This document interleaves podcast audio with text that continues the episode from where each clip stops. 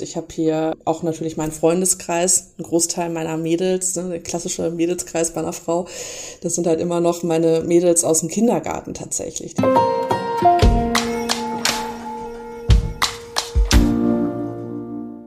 Hi und herzlich willkommen zu einer neuen Folge von Versprochen. Mein Name ist Hanna und als Host dieses Podcasts treffe ich auf spannende Persönlichkeiten. Sie teilen nicht nur ihre persönlichen Geschichten, sondern auch Themen, die sie derzeit bewegen. Ganz ehrlich und offen mit euch und mir. Versprochen. Vera, du bist Director im Bereich Text Public Services. Herzlich willkommen im Podcast. Was denken eigentlich deine Eltern, was du so bei uns machst? Hallo Hanna, schön, dass ich heute hier sein darf. Was denken meine Eltern, was ich den ganzen Tag mache? Ähm, mein Vater hat da, glaube ich, eine ziemlich konkrete Vorstellung. Der war nämlich viele, viele Jahre Betriebsprüfer bei der Finanzverwaltung und kennt damit einfach so das Thema Steuern und ähm, hat mich letztlich auch eigentlich überhaupt auf die Idee gebracht, überhaupt ins Steuerrecht zu gehen, weil das liegt jetzt ja auch nicht immer so unbedingt auf der Hand. Und darum hat mein Vater, glaube ich, schon eine sehr konkrete Vorstellung, was ich hier tagtäglich mache. Und das war auch gerade damals, als ich mich auf die Steuerberaterprüfung vorbereitet habe, ist ja eine recht anspruchsvolle Prüfung so in Deutschland, für mich super praktisch, weil er mich immer abfragen konnte und tatsächlich wusste, worüber ich spreche und dann nicht mit so einem Lösungsheft irgendwie sitzen musste, um zu schauen, was, was erzählt sie denn da eigentlich. Und ähm, von daher, ja, der weiß es ganz genau. Bei meiner Mama ist es ein bisschen anders sicherlich. Ähm, die beobachtet das Ganze eher so ein bisschen mit großen Augen streckenweise. Aber mit meinem Papa habe ich da so meinen Fels in der Brandung in der Familie, der immer genau weiß, ah, damit beschäftigt sie sich gerade. Schön, das freut mich zu hören, dass äh, deine beiden Elternteile ja auf ihre Art und Weise einfach Anteil nehmen an deinem Job. Vielleicht kannst du aber trotzdem noch mal sagen, auch wenn dein Vater sehr genau weiß, was du machst, was du denn wirklich machst bei PwC. Sehr gerne. Also wie du schon gesagt hast, ich bin Director im Bereich Tax Public Services. Das heißt, ähm, ich bin erst einmal als Steuerberaterin bei der PwC tätig und bin dann einer ganz bestimmten Industry zugeordnet. Das ist immer an Industry, fassen wir quasi drunter zusammen, einen bestimmten Mandantenkreis, um den wir uns kümmern. Das ist in meinem Fall der Bereich GNPS oder auch Government und Public Sector. Und da fassen wir drunter zusammen eigentlich alle Mandanten der öffentlichen Hand, also Einheiten vom Bund oder Ländern, Kommunen, kommunale Eigengesellschaften wie Stadtwerke, ÖPNV oder auch, auch Bäder, alles mögliche weitere noch, aber auch den ganzen Healthcare-Sektor, also auch Krankenhäuser insbesondere und andere gemeinnützige Einrichtungen. Und ich bin quasi in meinem Team für die Steuerberatung dieser Unternehmen zuständig und da dann nochmal ganz speziell und fokussiert auf den Bereich Steuererklärung und alles, was so im weiteren Sinne da dazugehört. Ähm, das sind also auch viele kleinere Einzeltätigkeiten, die wir da zusammengefasst haben. Und ich kümmere mich mit meinem Team, das sind aktuell 50 Personen an zwölf Standorten in ganz Deutschland, um mehr als 1500 Steuerpflichtige tatsächlich, die wir da betreuen und ähm, arbeite da aber natürlich eng zusammen mit den Kollegen, die sich dann auch um das Projektgeschäft für diese Mandantschaft sozusagen kümmert. Ja, super. Vielen Dank dir für deine ersten Einblicke.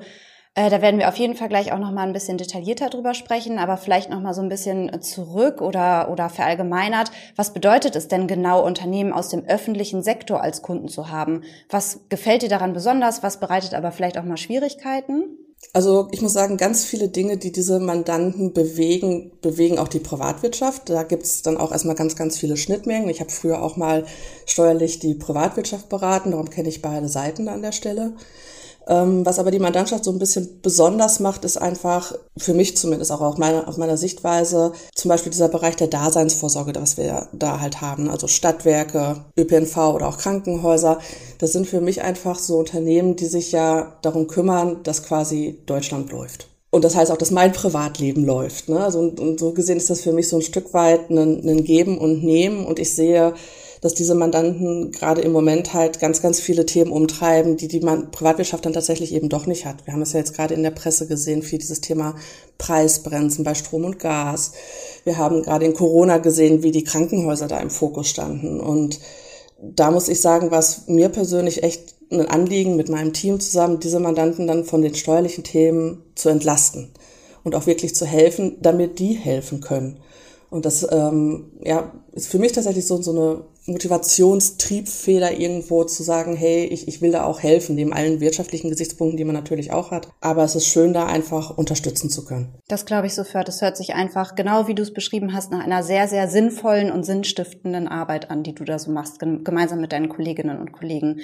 Es ist aber ja nichtsdestotrotz so, dass äh, die Beratung von großen DAX-Konzernen oder größeren Unternehmen zumindest auf den ersten Blick für viele BerufseinsteigerInnen äh, etwas attraktiver ist. Was würdest du denn dann ähm, einem Absolventen, einer Absolventin entgegnen, äh, warum man vielleicht trotzdem in den Bereich Public Services einsteigen sollte? Also ich möchte gar nicht die Beratung der großen DAX-Konzerne irgendwie kleinreden. Das ist sicherlich super spannend und Klar. da gibt's ganz, ganz viele super interessante Themen, gerade dann auch sicherlich im internationalen Steuerrecht, was bei uns jetzt da nicht so ausgeprägt ist.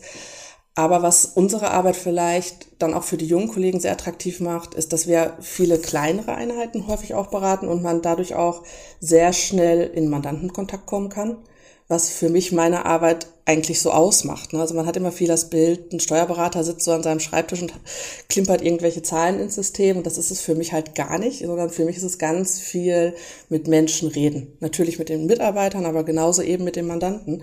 Und das kann man bei uns sehr, sehr schnell, weil wir viele kleine Einheiten beraten und das auch tatsächlich dann die Partner, Direktoren gar nicht alles alleine schaffen. Wir sind darauf angewiesen, dass alle Mitarbeiter mit den Mandanten sprechen. Und ähm, dann muss man auch sagen, ist es bei uns, es klingt erst so nach so einer Einschränkung, ne? sich nur auf diese eine Industry da zu fokussieren, diesen Mandantenkreis, aber es ist tatsächlich in der Praxis ein super weites Feld und dadurch kommen halt auch super viele spannende Themen auf. Ganz breit gestreut in verschiedenen Steuerarten mit verschiedensten wirtschaftlichen Tätigkeiten auf Mandantenseite. Und das macht es für mich super spannend. Du hast es gerade eben schon indirekt angesprochen. Du hast ja ähm, das sogenannte Compliance Excellence Team bei euch ins Leben gerufen und verantwortest es auch. Kannst du das unseren HörerInnen noch mal kurz erläutern, was es damit auf sich hat? Ja, genau. Also wir haben vor knapp zweieinhalb Jahren ein Team bei uns in der Steuerberatung geschaffen, das sich eben auf diese Erstellung von Steuererklärungen fokussiert und alles, was wir dazu so zu sortieren inhaltlich, was wir sagen, ist da irgendwo so eine Annextätigkeit in dem Bereich. Ähm, das haben wir gemacht, weil wir uns eigentlich die steuerberatende Tätigkeit angeguckt haben und gemerkt haben, okay, wir sehen hier zwei Punkte. A, es ist ein super weites Feld und wenn man überall immer up-to-date bleiben will, dann ist das richtig anspruchsvoll. Aber es ist natürlich unser Anspruch an uns selbst, an die Qualität, die wir liefern wollen. Und da immer auf dem Laufenden zu bleiben, das ist schon ganz schön heavy. Und dann kommen jetzt momentan natürlich auch noch die ganzen Themen wie Digitalisierung, Automatisierung, KI, Prozessoptimierung damit rein. Und das ist dann schon echt sehr, sehr viel. Und B, auf der anderen Seite das Thema, die super spannende Stellungnahme, das super zeitkritische, wichtige Projekt kommt ganz nach Murphy's Law garantiert immer zeitgleich mit der Fälligkeit der super spannenden und komplexen Steuererklärung. Und dann wird es halt super schwer, beides gleichzeitig irgendwie zu handeln und für den Kunden so aufzubereiten, wie wir eben auch da wieder unseren Anspruch an uns selbst haben. Und darum haben wir gesagt, okay, wir fokussieren uns auch innerhalb der Steuerberatung nochmal weiter und haben dann aus der Bestandsmannschaft heraus zwei Teams geschaffen. Einmal das Team, das sich um laufende Beratung, Projektgeschäft, Gestaltungsberatung kümmert und dann eben auf der anderen Seite mein Team, das sich um Steuererklärungen und alles, was dazugehört, kümmert, sich dabei eben auch auf die Fahne äh, geschrieben hat, so transformatorische Themen umzusetzen. Also gerade Digitalisierung, Automatisierung in dem Bereich, Prozessoptimierung vorzunehmen und das macht es für mich eben auch an der Stelle ganz, ganz spannend, mit diesem Team da zu arbeiten und uns um all diese Aufgaben und Steuererklärungen zu kümmern, weil wir da gerade ganz tolle Möglichkeiten haben, unseren Arbeitsplatz selber zu gestalten, wie er in Zukunft aussehen wird und das auch zusammen mit dem Mandanten. Und das finde ich eine ganz spannende und tolle Herausforderung. Für mich als Laien hört sich das auch absolut sinnvoll an, das so zu machen. Gab es denn trotzdem vor dieser Gründung des CETs äh, Vorbehalte oder äh, haben alle direkt Juhu geschrien? Naja, also ich, ich sag's mal so, der Mensch ist ein Gewohnheitstier. Und natürlich ähm, haben sich viele Kollegen irgendwo auch eine bestimmte Prozesse und eigene Wege so zurechtgelegt über die Jahre, was, was ja ganz normal ist, macht jeder, habe ich auch gemacht. Und natürlich sind wir hier und da da dran gegangen und mussten sagen, okay, das war in der Vergangenheit super und es hat auch alles klasse funktioniert, aber wir machen es jetzt vielleicht ein bisschen anders. Und natürlich hadert der eine oder andere da erstmal ein bisschen mit. Aber ich ähm, denke auch so in der Praxis, wenn man es dann erstmal umsetzt und auch sieht, so hey, ich kann mich da jetzt voll drauf fokussieren und da einen richtig klasse Job machen und ich muss jetzt eben nicht jonglieren und zeitgleich noch die, die große Stellungnahme auch noch unter einen Hut bringen, das ist ja richtig gut. Und ich sehe da ganz neue Wege auch zu arbeiten. Oder ich sehe auch neue Möglichkeiten, Tools einzusetzen, die Digitalisierung zu nutzen, um, um meine Arbeit effizienter zu machen, vielleicht auch inhaltlich noch besser zu machen, als es ohnehin schon der Fall war. Also ich will überhaupt nicht kleinreden, dass es in der Vergangenheit irgendwie schlecht war. Wir haben nur erkannt, okay, das Umfeld verändert sich, also müssen wir es auch. Und mein Eindruck ist, dass die viele Kollegen, die da vielleicht am Anfang gezweifelt haben, das waren auch nicht alle, was natürlich sehr erfreulich war, aber viele, die gezweifelt haben, einfach jetzt in der Praxis sehen, hey, das hat auch echt Vorteile und wir gehen diesen Weg zusammen, gemeinsam weiter. Und da haben wir auch immer noch ein Stückchen Weg vor uns, auf jeden Fall. Aber ich habe da eine ganz klare Zielvorstellung, wo ich mit meinem Team hin möchte, von der ich total überzeugt bin, wo ich komplett dahinter stehe. Und das gibt mir dann auch immer wieder so die, die Kraft, die Energie, wenn ich dann doch mal irgendwo wieder Diskussionen habe, weiterzumachen und einfach so, ja, meine Kraft daraus zu schöpfen, dann auch die Hürde zu nehmen und drüber zu springen sozusagen. Äh, nichtsdestotrotz war es ja wirklich eine große Veränderung. Ähm, kannst du aus dieser, diesem Change vielleicht äh, Best Practices ableiten für Veränderungen, die jetzt noch kommen? Du hast ja selbst auch angesprochen in Richtung Digitalisierung, künstliche Intelligenz. Da wird ja vielleicht noch einiges auf euch, aber auch auf uns, auf alle zukommen. Was würdest du Personen raten, die vor so einem großen Change stehen? Ich glaube, ganz pauschal ist es manchmal schwierig zu sagen, weil natürlich jede Situation, jedes Arbeitsumfeld so seine Besonderheiten hat. Das muss man sich sicherlich auch immer einzeln anschauen. Und dann ist ja auch nicht jeder Kollege, jeder Kollegin wie die andere oder der andere. Ähm, aber ich glaube, was immer generell wichtig ist, ganz egal auch welche Rolle man in dieser Transformation wahrnimmt, zu einem frühen Zeitpunkt auch zu sagen, okay, ich, ich mache jetzt mal so ganz bewusst für mich einen Schritt zurück und versuche das mal ganz neutral zu betrachten. Was, was ist da los? Was kommt da auf mich zu? Ähm, und dem Ganzen dann vor allen Dingen auch eine Chance zu geben. Also auch mal nicht direkt aus so einer, aus einer Angst, die man vielleicht auch damit verbindet oder einer Sorge oder auch einer potenziellen Bedrohung, die man für sich wahrnimmt, äh, zu agieren, weil Angst oder Enttäuschung oder ähnliches, das ist immer ein schlechter Ratgeber. Ne? Sondern wirklich ganz bewusst einen, einen Schritt zurückzumachen, sich das versuchen, so neutral wie möglich anzuschauen und dann zu schauen, okay, wie mache ich für mich das Beste draus? Weil in der Regel, das ist ja auch so eine Erkenntnis, wir halten es ja nicht auf. Ne? Also nur weil ich, weil ich mich jetzt hinstelle und sage, ich finde das aber nicht gut, heißt das ja nicht, dass es nicht kommt. Also wenn wir jetzt mal gerade den Bereich KI uns gerade angucken, da gibt es viele Kritiker da draußen, aber ich glaube, wir wissen auch alle, die nächsten Schritte werden kommen. Wir werden das nicht beenden. Das wird nicht auf einmal wieder verschwinden. Und darum kann ich das einfach nur jedem, der sich mit so einer Transformation irgendwo konfrontiert sieht, anraten, schaust dir neutral an und gib dem Ganzen eine faire Chance und mach für dich das Beste draus. Und das kann man eben am ehesten am Anfang, wenn noch nicht alles irgendwie festzementiert ist, noch nicht die Prozesse feststehen, sondern da in dem Moment, wo ich noch selber auch Einfluss nehmen kann, um mein Arbeitsumfeld, meinen Arbeitsplatz zu gestalten. Ja, vielen Dank dir für diese recht neutrale Einordnung und auch diesen Tipp, der ähm, mir auf jeden Fall und vielleicht auch einigen HörerInnen, ähm, die auch schon im Berufsleben sind oder im Studentenleben noch, die vor einer großen Veränderung stehen, denen das ja vielleicht auch hilft, da einmal zu versuchen, zumindest die Emotionen außen vor zu lassen, gerade die negativen und das einmal neutral zu betrachten. Vielen, vielen Dank dir, liebe Vera.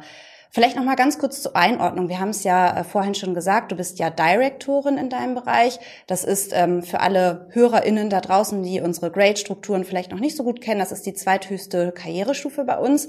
Steuerst du dein Team eigentlich in Anführungsstrichen nur noch oder bist du auch selbst operativ tätig? Ähm, ich bin tatsächlich auch immer noch äh, selbst operativ tätig und in einem gewissen Umfang ist mir das auch wichtig weil ich ähm, finde, als Vorgesetzter oder als Vorgesetzte sollte man noch in der Lage sein, darüber zu sprechen, was die Mitarbeiter tatsächlich tagtäglich machen und das auch wirklich einschätzen können.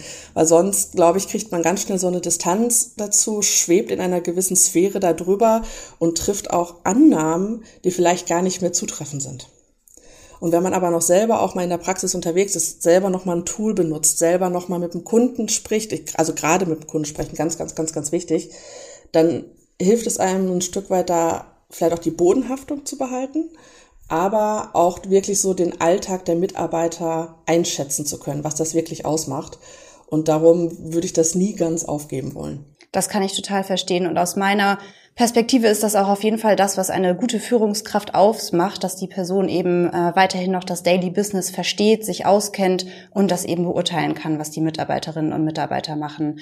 Fiel es dir denn von Anfang an leicht, ähm, Aufgaben an deine Teammitglieder zu delegieren, weil das kommt ja nichtsdestotrotz wahrscheinlich trotzdem sehr häufig vor, dass du das machen musst, oder musstest du das äh, auch wirklich erst lernen? Mm, ein bisschen habe ich das natürlich auch ja vorher schon gemacht, aber natürlich in einem, in einem viel, viel kleineren Umfang. Und ja, ich musste das auch lernen. Also da, da will ich ehrlich sein. Ähm, ich habe einen gewissen Anspruch daran, wie wie ich Mandanten betreut sehen möchte. Ich habe gewisse Vorstellungen und natürlich meint man, ich glaube, das ist menschlich irgendwo auch ganz häufig so, ich kann das am besten.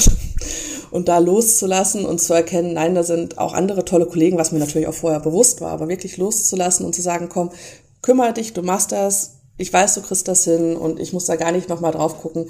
Das war sicherlich was, was ich auch viel lernen musste am Anfang. Ähm, was aber einfach gar nicht anders ging. Also ich bin da so ein bisschen zu gezwungen worden, auch das zu lernen, weil sonst kriege ich meinen Alltag nicht geregelt. Ähm, aber ja, gerade die ersten Monate ist mir das nicht leicht gefallen. Das glaube ich sofort. Das äh, würde mir ähm, wahrscheinlich genauso gehen. Was ist dir denn bei der Zusammenstellung deines Teams besonders wichtig, damit eben das auch gut funktioniert, dass die Aufgaben, die von dir gesteuert, delegiert werden, auch gut erledigt werden? Also das ist natürlich erstmal so die Liebe zum, zum Steuerrecht und aber auch die Liebe zu der Steuerdeklaration oder den Steuererklärungen. Das ist natürlich oft eine Arbeit, die sehr feingliedig ist, sehr detailversessen ein Stück weit schon. Also man muss sich schon mit Zahlen wohlfühlen, man muss das, das Wunsch haben, dass das alles aufgeht. Für mich ist das halt so ein Happening, ne? wenn ich äh, Zahlen auseinandergenommen habe und am Schluss geht's auf. Finde ich toll. Das geht natürlich nicht jedem so, aber so diese Leidenschaft dafür, die Leidenschaft aber auch ähm, mit dem Kunden da zu arbeiten, zusammen zu diesem Arbeitsergebnis der korrekten Steuererklärung zu kommen, das sollte man auf jeden Fall mitbringen, weil ich persönlich sehe es immer so Spaß bei der Arbeit und dass das alles irgendwo auch äh, natürlich schön sein soll und ein angenehmes Umfeld, das ist super wichtig. Was mir aber noch wichtiger ist, dass man mit Leidenschaft da irgendwo dran geht. Weil Leidenschaft trägt einen auch mal so durch die Zeiten, die vielleicht mal gerade nicht so toll sind, durch die nicht so tolle Steuererklärung oder durch irgendeine andere Aufgabe, die vielleicht einfach mal nicht so Spaß macht. Und ich meine, das kommt immer vor. Machen wir uns nichts vor. Es kann nicht jeden Tag 100 Prozent alles super sein. Und dann trägt Leidenschaft ein, genau durch diese vielleicht etwas schwierigeren Zeiten oder auch mal stressigere Zeiten. Und das wünsche ich mir von meinen Teammitgliedern, dass sie einfach mit dem, mit der gleichen Leidenschaft da dran gehen, wie ich es für mich in Anspruch nehme. Ja, vielen Dank dir für die Einordnung. Äh, ich habe mir sagen lassen, dass du in deinem Team darüber hinaus, neben diesen Eigenschaften, die du jetzt gerade genannt hast, auch besonders darauf achtest, dass das Geschlechterverhältnis stimmt. Warum bist du denn der Meinung, dass man einige männliche, aber sicherlich auch einige weibliche äh, Mitarbeiterinnen weiterhin gezielt fördern muss heutzutage. Mhm. Also tatsächlich ist es im Moment sogar so, dass wir knapp 70 Prozent Frauen in meinem wow. Team sind. ja, hat sich einfach so entwickelt. Also das war nicht mal irgendwie gezielt angestrebt, aber scheinbar äh, haben gerade Frauen diese Leidenschaft genauso wie ich dafür diese Themen. Womit ich aber überhaupt nicht die, die männlichen Kollegen in meinem Team irgendwie kleinreden möchte. Ich arbeite sehr, sehr gerne mit denen zusammen. Das sind ganz tolle Kollegen. Aber es haben sich eben auch ganz viele Frauen gefunden, die diese Tätigkeit gerne übernehmen möchten. Und ähm, einfach schon aus dieser Tatsache heraus natürlich ist mir Frauenförderung schon ein wichtiges Thema. Ganz einfach allein schon A, weil ich mich viel da mit deren Themen natürlich konfrontiert sehe in meinem Alltag, ne, in den Gesprächen, in der Zusammenarbeit etc. Und B, aber auch, weil ich natürlich selber eine Frau bin. Natürlich sehe ich Klar. ja auch selber, was, wie war so mein Weg bis hierhin, wo ich jetzt stehe, was, was ist super gelaufen und das ist ganz, ganz viele Sachen, die super gelaufen sind. Aber wo habe ich vielleicht auch mal so diese Frauenhürden noch gehabt und wie bin ich damit umgegangen und auch was kann ich anderen jüngeren Kollegen ähm, daraus irgendwie aus, aus meinen Learnings so mitgeben, weil vielleicht kann ja der, die eine oder andere Kollegin da auch mal eine Hürde vermeiden, die ich mit viel Kraft genommen habe. Ähm, das ist schon, ist schon so ein Thema, das mich da bewegt und ich arbeite ja auch viel mit, mit jungen Kollegen zusammen und da sehe ich gerade so bei den ganz jungen weiblichen Kollegen nicht immer. Da sind ganz viele super selbstbewusste, starke dabei, aber so in der Gesamtbetrachtung nehme ich schon immer noch wahr, dass viele der weiblicheren, jüngeren Kollegen selbstkritischer sind vielleicht als die Jungs. Und das meine ich in beide Richtungen komplett wertfrei. Ne? Das ist ähm, nur so eine Beobachtung von mir. Und ich glaube, da ist es wichtig, einfach die noch so ein bisschen zu empowern und abzuholen, weil wir, und Klar kann ich jetzt als Frau einfach sagen, aber meines Erachtens brauchen wir mehr weibliche Führungskräfte. Und ähm, wenn ich mir mein Führungskräfteteam im Text Public Sector angucke, da sind wir jetzt bald neun Männer und ich bin eine Frau, die dabei vertreten ist. Und da hätte ich super gerne noch ein bisschen weiblichen Support, weil ich schon glaube, Männer und Frauen ticken hier und da anders, auch vollkommen wertfrei betrachtet. Aber wenn wir das in einen Topf werfen, dann kommen da richtig gute Sachen bei raus. Cool, das hört sich echt einfach klasse an. Du hast es ja jetzt gerade auch selbst ähm, sehr offen angesprochen, dass wir bei PwC insgesamt, aber ähm, ja auch bei euch in, im Bereich ähm, bei der Führungsriege leider noch nicht bei 50-50 sind, auch wenn wir das natürlich anstreben. Was würdest du denn einer Person, einer, einer Absolventin, die wirklich Bock auf das Thema Steuern hat, die wirklich auch Bock hat, ganz nach oben zu kommen, äh, sich weiterzuentwickeln, Karriere zu machen, die aber vielleicht doch ein bisschen Sorge hat, irgendwann die einzige Frau in einem Meetingraum nur mit Männern zu sein, was würdest du dieser Person entgegnen? Tatsächlich auch ein Spruch, und jetzt schlagen wir den, die Kurve sozusagen ganz zum Anfang. Das ist nämlich ein Spruch, den mein Vater mir mal mit auf den Weg gegeben Schön. hat. Ähm, tue Gutes und rede drüber. Sprich, mach einen guten Job, einen objektiv guten Job.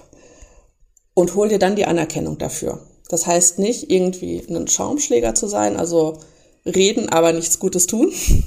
Das heißt aber eben auch nicht Gutes tun und nicht drüber reden, sondern wirklich mach einen objektiv guten Job, Rede drüber, hol dir die Anerkennung und steh zu dir. Stell deine Forderungen, die angemessen sind und hol dir, was du möchtest. Fordere es ein. Und steh vor allen Dingen dabei aber auch zu dir selbst. Versuch dich nicht zu verstellen. Versuch nicht irgendwelchen angeblichen Ansprüchen, die wir manchmal auch nur so da rein suggerieren, die gar nicht da sind, gerecht zu werden. Weil das sehe ich auch immer, das, oder höre ich auch manchmal noch so von weiblichen Kolleginnen, dass sie sagen so, ja, ich muss ja so diese männlichen Spiele irgendwie mitspielen. Und das halte ich ehrlich gesagt für totalen Blödsinn und auch einen Riesenfehler, weil damit gehen uns ja gerade diese klassischen weiblichen Qualitäten, die wir nutzen wollen, verloren. Wenn die Frauen anfangen, sich einfach komplett an die Männer anzufassen. Das heißt nicht, dass die männlichen Qualitäten schlecht sind, aber ich glaube eben wirklich, dass es der Mix ist. Und ich sehe das immer tatsächlich ganz deutlich bei einem Thema, nämlich dieses Thema Gefühle und Emotionen am Arbeitsplatz da steht immer noch so irgendwo in der Welt, hey, das ist was Negatives, das macht man nicht. Und das kann ich ehrlich gesagt überhaupt nicht nachvollziehen. Weil wenn ich mir überlege, Liebe, Leidenschaft etc., das sind alles Gefühle, was soll daran schlecht sein? Jetzt kann man natürlich sagen, hat das was am Arbeitsplatz zu suchen? Und ich sage, ja, weil ich will meinen Beruf lieben, ich will Leidenschaft dafür empfinden, ich will meine Kollegen halt zumindest mal mögen, ich will meine Mandanten mögen und wenn ich mit denen, sowohl mit den Kollegen als auch mit den Mandanten, eine, eine Beziehung aufbauen kann, wo auch vielleicht mal Gefühle eine Rolle spielen, wo man auch mal über Themen off-topic sprechen kann, gerade auch mit dem Mandanten mal wirklich zu sagen, wir reden jetzt mal nicht nur über das Projekt oder diese Steuererklärung, sondern wie war der Urlaub? Wie geht's Ihnen in Corona? Wie kommen Sie damit klar? Wie, also wirklich, wie geht's Ihnen? Das führt ja erst zu diesen belastbaren, langfristigen Beziehungen. Und wenn dann mal was schiefgegangen ist, kann man das in so einer Beziehung ganz anders klären, als wenn man so totales Neutrum und austauschbar ist. Deswegen sage ich immer, Gefühle am Arbeitsplatz, ja klar, auf jeden Fall. Und auch wenn das ein Stück weit nach einem Klischee riecht, ich glaube, das können Frauen manchmal einen Tacken besser. Und deswegen kann ich den jungen Kollegen da nur raten, wenn das für euch ein Thema ist und wenn ihr sagt, hey, ich, ich bin auch vielleicht so und ich möchte das mitbringen oder ich habe auch andere Qualitäten, die vielleicht typisch weiblich sind, leb die aus, zeig die, versteck die nicht, steh zu dir, weil das ist auch authentisch und wenn du dich verstellst, merkt man es eh. Ja, ich glaube auch, dass dieses Thema Authentizität da total wichtig ist, weil das ist dann ja auch wirklich nochmal total losgelöst vom Geschlecht. Ähm, dass es einfach wichtig ist, man selbst zu sein und da nichts zu faken und äh, letztendlich merkt das da ja der Kunde auch und wertschätzt das bestimmt auch, wenn man da einfach echt ist und an den richtigen Stellen nochmal fragt, wie es geht, ähm, aber natürlich auch an den richtigen Stellen einfach Business, Business äh, sein lässt. Genau. Voll schön, dass du das nochmal so direkt gesagt hast oder auch gesagt hast, dass es bei äh, einem erfolgreichen Team auf die Mischung ankommt das kann man vielleicht an der Stelle auch nochmal festhalten, hat ja auch nicht nur was mit der Geschlechterebene tu zu tun. Es gibt ja auch noch viele weitere Diversity-Ebenen, die sexuelle Orientierung ähm, oder auch die Herkunft. Und das ist uns ja bei PwC einfach auch total wichtig, ähm, nicht nur bei euch im Bereich, dass man das eben, dass man da auf alle Dimensionen schaut. Genau. Äh, du hattest ja jetzt eingangs schon sehr ähm, ausführlich gesagt, äh, Vera, wer du bist und was du so machst, aber vielleicht noch mal ganz konkret, wie sieht denn eigentlich dann wirklich eine typische Arbeitswoche bei dir aus? Wie ist dein Tag so strukturiert? Wie ist deine Woche strukturiert? Ähm, ich würde mich freuen, wenn du da noch mal ein bisschen berichten kannst typische Arbeitswoche ist gar nicht so leicht zu beantworten, weil ehrlich gesagt, ich, ich lerne halt immer wieder, äh, Leben ist das, wo man merkt, dass der Plan gescheitert ist und doch alles anders kommt.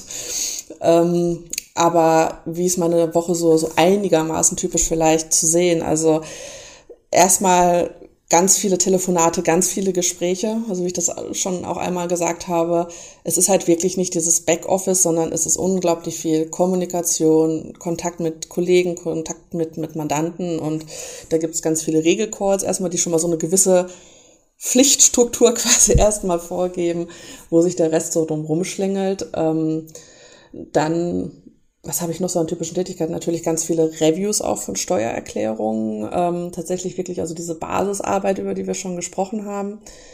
Und was bei mir in meiner Rolle natürlich dann auch noch mein Alltag viel prägt, sind einfach wirklich Gespräche über die nächsten Transformationsschritte. Was können wir machen? Wo sehen wir Potenziale?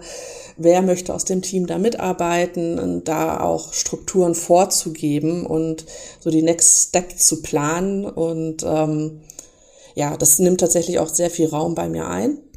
Und das fand ich damals, als ich in diese Rolle gegangen bin, bei mir total spannend an mir selber zu beobachten, wie viel Spaß mir das tatsächlich macht. Weil ich, ich war ja halt auch erstmal, sage ich mal in Anführungsstrichen, einfach Steuerberaterin und habe fachlich gearbeitet und bin dann da auch ein Stück weit ins kalte Wasser gesprungen, auch selber. Also man hat mich nicht geschubst, ich bin gesprungen. Und habe da viel über mich selbst gelernt und eben auch dass genau das etwas ist, was mir ganz viel Freude bereitet und was ich super gerne mache. Das glaube ich, dass du äh, das total gerne machst. Das merkt man dir auch an. Nichtsdestotrotz ist es ja wahrscheinlich schön für dich, weil du ja auch das andere, das Operative gerne machst, dass du letztendlich dann heute eine Mischung hast aus beidem. Mit Ausschlägen dann Fall. natürlich in beide Richtungen, genau. Äh, das klingt nichtsdestotrotz super intensiv, äh, deine typische Arbeitswoche oder dein, dein Arbeitsalltag. Gibt es denn auch Orte, an denen du mal so richtig abschalten kannst? Ja, und das braucht man dann natürlich auch mal. Ne? Also mal äh, eine Woche überhaupt nicht oder auch mal zwei Wochen überhaupt nicht über eine Steuererklärung oder das nächste digitale Tool nachzudenken. Ähm, und von daher, da braucht man so seine Fluchten. Und ich bin zum Beispiel A, ein totaler Sylt-Fan. Da kann man sich so richtig mal den Kopf durchpusten lassen vom Wind, äh, die ganzen Gedanken da vertreiben und sich einfach auf den weiten Blick übers Meer konzentrieren, äh, lecker Fisch essen, das kann man da oben ja richtig, richtig, richtig gut. Das versuche ich also wirklich regelmäßig zu machen und auf der anderen Seite vielleicht so das andere Extrem ist jetzt vielleicht übertrieben, aber ich habe auch so eine kleine Zuflucht in, in Garmisch, ein Hotel, das ich sehr, sehr mag, wo ich äh, einigermaßen regelmäßig auch hinfahre. Einen ganz großen Spa-Bereich, wo man das Handy auch nicht mitnehmen darf, was für mich dann richtig, richtig gut ist, dass ich das wirklich nicht mitnehmen darf. Ja. um wirklich auch quasi schon äh, da mal rein gezwungen zu werden, mal einfach ein gutes Buch zu lesen oder einfach mal die Augen zuzumachen und auch mal ein bisschen wegzunickern. Ähm, das gönne ich mir dann regelmäßig einfach, um wieder aufzutanken und mit einem ganz neuen, frischen Kopf da wieder dran zu gehen und die nächsten Schritte zu planen. Das freut mich sehr zu hören, dass du da deine Wohlfühlorte gefunden hast. Ich ziehe das also wirklich durchaus mal in die Ferne. Ich weiß aber auch, äh, dass du ja auch sehr verwurzelt bist in der Region Ostwestfalen-Lippe. Du bist ja auch am Standort Bielefeld bei PwC verortet. Äh, ich muss diese Frage einfach stellen, auf einer Skala von eins bis zehn. Wie genervt bist du eigentlich, wenn äh, der Satz Bielefeld gibt's ja gar nicht fällt? Äh, ich würde mal sagen, eine gute Acht. Ja, das glaube ich. ähm, weil es, es kommt halt wirklich ständig. Ne? Es ist egal, welches PwC-Event man irgendwo in Deutschland besucht. Die Frage gibt's eigentlich immer. Ähm, tatsächlich bin ich aber ja wenigstens, in Anführungsstrichen wenigstens, nicht gebürtige Bielefelderin, sondern ich komme aus Lemgo. Das ist ja ganz in der Nähe. Handball Deutschland wird das kennen. Ähm, da gibt's dann hier aber auch schon wieder den Spruch, ich hätte so eine Art Borderline-Persönlichkeit, ähm, weil teilweise gibt's mich, teilweise gibt's mich nicht. Äh, aber es gehört dazu und manchmal muss man ja auch ehrlich zugeben, in so Smalltalk-Runden etc. ist auch ein guter Einstieg. Definitiv. Ähm, ich hatte schon gesagt, dass du in der Region verwurzelt bist, äh, die dich ja auch ein Stück weit geprägt hat. Was macht denn diese Region für dich so besonders? Tatsächlich ist es natürlich einfach so mein, so eine Art mein Elternhaus in größer gedacht. Mhm.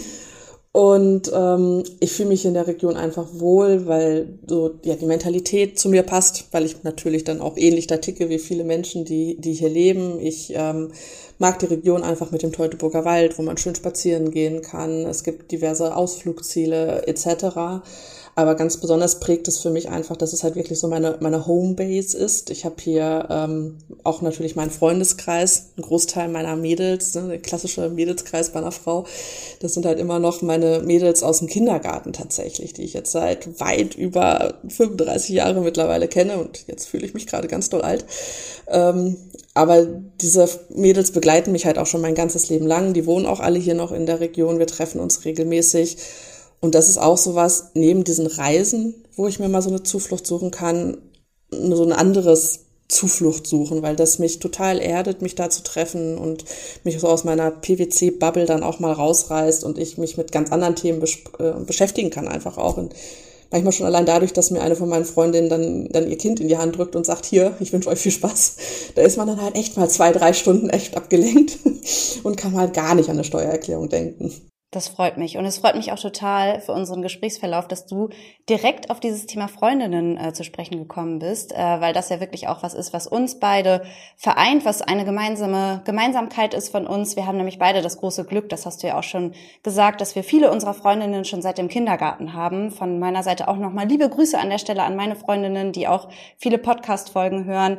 Ähm, hast du denn einen Tipp für unsere HörerInnen, wie man Freundschaften pflegt und hält, wie es dazu kommt, dass man wirklich dann irgendwann auch noch mit seinen Kindergartenfreunden befreundet ist. Ich überlege gerade so was, wie so bei uns das sich entwickelt hat über die Zeit. Also wir sind natürlich A, erstmal in einem kleinen Dorf irgendwo zusammen aufgewachsen und haben dadurch viel aufeinander gehangen und uns von Anfang an sehr gut gekannt. Aber ich glaube, was uns so über die, über die Zeit geholfen hat, war einfach, dass wir gelernt haben zu akzeptieren, wenn Menschen sich verändern, was ja ganz normal ist. Ne? Dann gerade nach der Schule, durch das Studium, wir sind dann auch ein bisschen erstmal auseinandergezogen, dann wieder zurück zusammen. Ähm, da sind natürlich auch unterschiedliche Lebenswege aufgekommen. Ich habe schon gesagt, meine Mädels haben alle Kinder eigentlich, sind verheiratet. Ähm, bei mir ist das persönlich jetzt halt gerade nicht so. Und da hat es ganz viel mit Akzeptanz zu tun, dass sich Dinge verändern, dass man unterschiedliche Blickwinkel hat aber dass eben immer noch so diese gemeinsame Basis da ist, auf die wir uns berufen und ähm, dann ist es eben, glaube ich, wichtig, das zu, zu verstehen und zu akzeptieren und sich aber trotzdem auch die Zeit zu nehmen, miteinander daran zu arbeiten und Zeit einfach zusammen zu verbringen.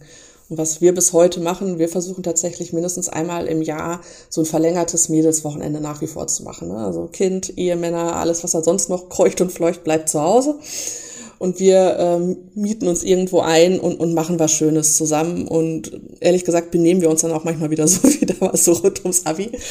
Ähm, was dann aber einfach schön ist, weil man auch echt mal wieder loslassen kann und wieder dieser komplett unbeschwerte Mensch von damals sein kann, zusammen mit den Menschen, die einen eben auch so gekannt haben. Und ich glaube, das hilft uns allen da ganz doll weiter, einfach diese Verbundenheit weiter zu fühlen und gemeinsam den Weg weiterzugehen.